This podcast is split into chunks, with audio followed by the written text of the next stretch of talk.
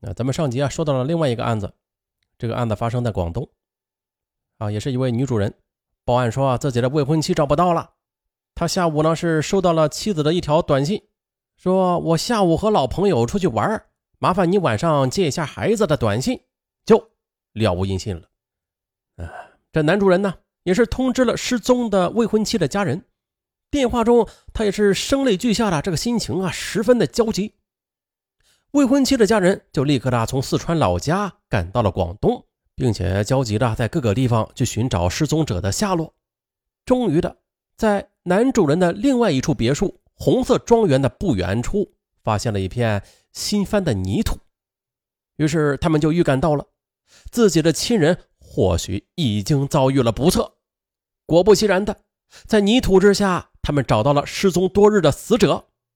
经法医鉴定。死者是窒息而死的，而死亡时间是在尸体发现时的四到五天之前。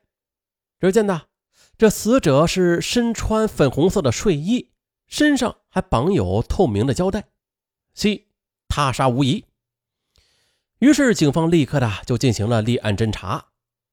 多方调查之后，他们发现啊，这死者的社会关系比较简单，没有工作，也没有婚外恋的迹象。也没有什么可疑的朋友，最终的，他们都把目光投向了报案的男主人，而其实的，就单单凭这抛尸地是男主人的另外一处别墅这一点，男主人的嫌疑就相当大。不过啊，这男主人也倍感委屈，他说自己根本就没有杀人动机的，啊，首先的，这未婚妻虽然也曾经离过婚吧，还带着一个孩子。但是呢，他和未婚妻刚好的在前一段时间就各自的办好了婚姻状况证明，不久之后就准备登记结婚的呀。但然后啊，这个别墅未婚妻也经常带朋友过来，所以这抛尸点虽然与他有点关系吧，但是也不能说明就是他干的。啊，确实的，当警方没有确凿的证据时，怀疑就只是怀疑。啊，警方也并不是靠着想象力来破案的，因为他们也知道啊，这真凶只会在证据面前认罪。于是，他们对男主人的住处就进行全方面的侦查，但是结果很遗憾，没有发现一丝的血迹，也没有找到有价值的线索。呃，听到这儿，大家又想起了啊，前面咱们说过的那起案件的剧情，是不是很相似啊？一个善于伪装的男主人，一个。完全没有一丝血迹可以说明精心的清理过的房间。警方没有放弃，最终的，他们又把目光投向了死者生前所发的那条短信上。据死者的弟弟说啊，这条短信相当可疑，因为这不像是姐姐的口气。两个人在一起同居好多年了啊，都准备结婚的人了，还用。麻烦二字说：“麻烦你去接孩子吗？”这样的语气，那好像是太过于客气了。确实的，大家不妨想一下，如果你跟你自己的老公或者老婆说“麻烦你怎么怎么地”，啊，这明显的就不对劲儿。同时，警方又发现了死者在发这条短信和男主人接收这条短信的时候啊，都是通过同一个通讯基站的。嘿，大家也都知道，这通讯基站呢，它的覆盖面积啊，其实并不大。也就是说啊，这两部手机当时离得特别近，并且啊，整个基站是非常特殊的，那是海事局专用的基站。还忘了说了啊，这男主人呢，他就是海事局的公务员。也就是说呀，有极大的可能性，他在发这条短信的时候，这男主人和女主人的手机应该都是在男主人工作的地方，那就是。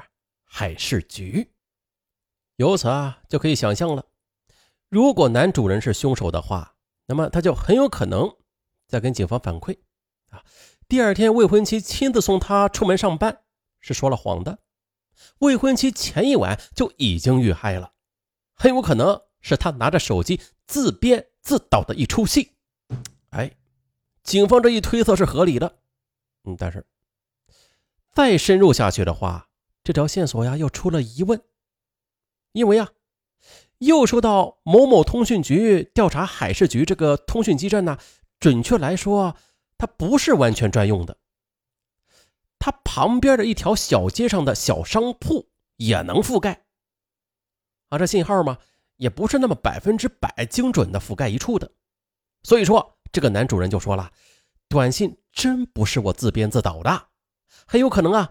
呃，当时啊，我未婚妻在发这条短信的时候，正在海事局旁边的街上逛街呢。好吧，那如果真是这样，这个证据似乎就有点摇摇欲坠了。那说到这儿，有些听友可能就有点疑惑啊。那在上一集那个七校的现场那个档案中，这监控视频就是起到了很大的作用，正是视频让凶手原形毕露的啊，提着黑色的大袋子啊往车上搬运，在监控中看到的，那监控能帮助警察找到直接有力的证据。可是，在此案中，警方为什么没有通过调取他小区的还有？街上的海事局等相关的地方监控来验证一下这位男主人的话呢？比方说呀，看看发短信时这女主人是不是在可能覆盖的非海事局的店，看看女主人最后一次出入小区又是什么时候的。以这些视频为线索，那一定能够发现什么的。不过呀，当时这卷宗里边没有写，也不知道这个案子里边警方为什么没有调这些地方视频。也不知道是不是没有视频的原因，嗯，不过这警方肯定比咱们要专业啊。那咱们想到的法子，人家肯定就是第一时间就去做了。那除此之外啊，当晚的这个男主人的行迹也是相当可疑的。其他地方的视频也显示了，男主人认为女主人失踪的当天晚上，他曾经深夜开车上过高速。警方由此再三的去追问，发现他去的地方。居然就是他的别墅，就是那个红色庄园那里，也就是抛尸地点。哈哈，这也不怪人家警方怀疑他呀，这简直所有的证据都是指向他嘛。那结果人家又解释说啊，那是因为我开着车，呃，到处找我的未婚妻的，我当然也得去我的别墅去找她呀。哎，有道理啊。哎，不过警方又说了，没关系啊，我们这儿还有一项更关键、更重要的证据。那就是捆绑死者的胶带，胶带上面有好几处指纹呢，啊，有好几处是带血的指纹，这说明凶手在杀人的时候，这手上是沾了血，然后留在胶带上的。你猜怎么着？哎，这些指纹呢，都是男主人的。来吧，你说你没有杀人，那这带血的指纹又怎么跑到绑尸体的胶带上去了呀？这算不算是说明你就是凶手啊？起码也能说明你至少参与了绑尸体的行为吧。可是结果人家男主人又说了：“哎，这胶带啊，确实是我别墅的。但是这前几天呢，我和未婚妻去别墅，我就发现这被子脏了，想拿回家洗一洗，所以就动用了胶带。这些指纹呢，应该就是我当时留下的。也许这时呢。”就被别有用心的人弄了我的指纹，嫁祸我呢？呀，还是警方就发现啊，这两个案子里的男主人都是巧舌如簧类型的，反正啊就是哭的比说的好听，说的比唱的好听，各种滴水不漏，各种脸皮厚。不过事已至此了，所有证据也都是指向了这个男主人啊，也不管这个男主人如何辩解，警方还是把他抓进去了，认为啊。这目前的证据就能够说明他是凶手了，但是问题就在于男主人认不认罪了。没有供词，这个案子就一直处于悬而未决的状态。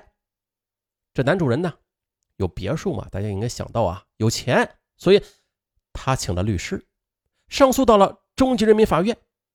因为这貌似近几年的司法改革吧，坚持着那种疑罪从无的原则，最终啊。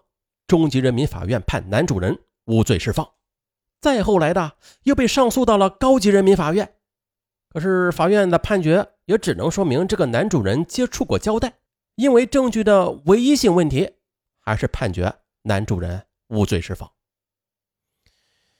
也就是说呀，这起谋杀案的真凶依然是逍遥法外的，而其实咱们大部分人应该都能直觉啊，就是说直觉啊。直觉就是这男主人很有可能就是凶手，啊，前面啊忘记说了啊，这警方在调查的时候啊，就发现男主人其实是有外遇的，而且这个外遇还证实自己跟男主人有发生过关系，但是却遭到男主人的反对。